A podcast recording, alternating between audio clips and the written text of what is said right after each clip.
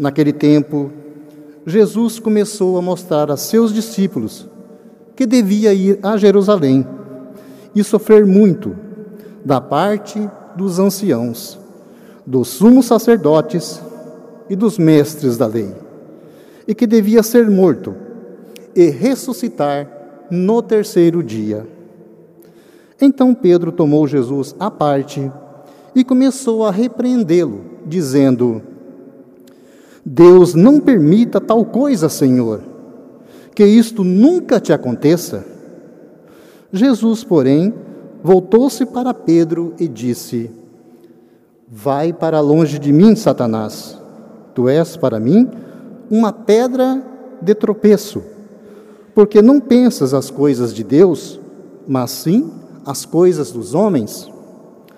Então Jesus disse aos discípulos: Se alguém quer me seguir, renuncie a si mesmo, tome a sua cruz e me siga. Pois quem quiser salvar a sua vida, vai perdê-la. E quem perder a sua vida, por causa de mim, vai encontrá-la. De fato, que adianta o homem ganhar o mundo inteiro, mas perder a sua vida? O que poderá alguém dar em troca de sua vida?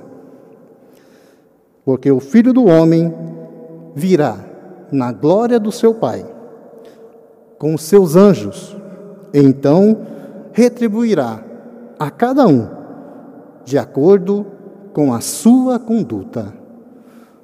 Palavra da salvação. Vós, Senhor. Irmãos e irmãs, e particularmente bem amados catequistas, a vocês, queridas e queridos catequistas, da nossa Catedral Metropolitana de Londrina e de todas as paróquias, o nosso parabéns no dia em que a Igreja celebra uma vocação tão particular como a vossa, anunciadores e anunciadoras do mistério de Cristo. Encerramos hoje o último domingo do mês de agosto, vigésimo segundo domingo do tempo comum.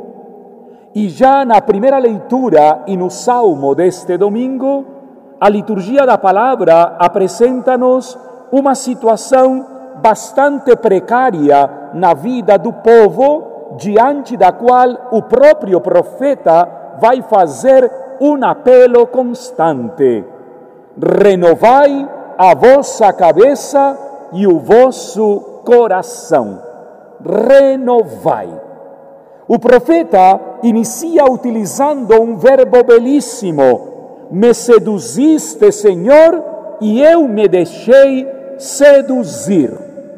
O verbo seduzir é um verbo fantástico porque ele engloba toda a dimensão da atração, do afeto, do encontro. Mas imediatamente o profeta percebe que depois da sedução as coisas caem num marasmo total e continuam fazendo exatamente as mesmas coisas. O apóstolo Paulo, na carta aos Romanos, vai dar uma chacoalhada à comunidade toda.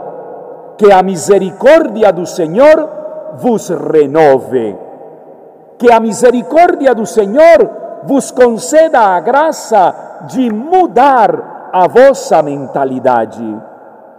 Como é de difícil mudar a cabeça de alguém.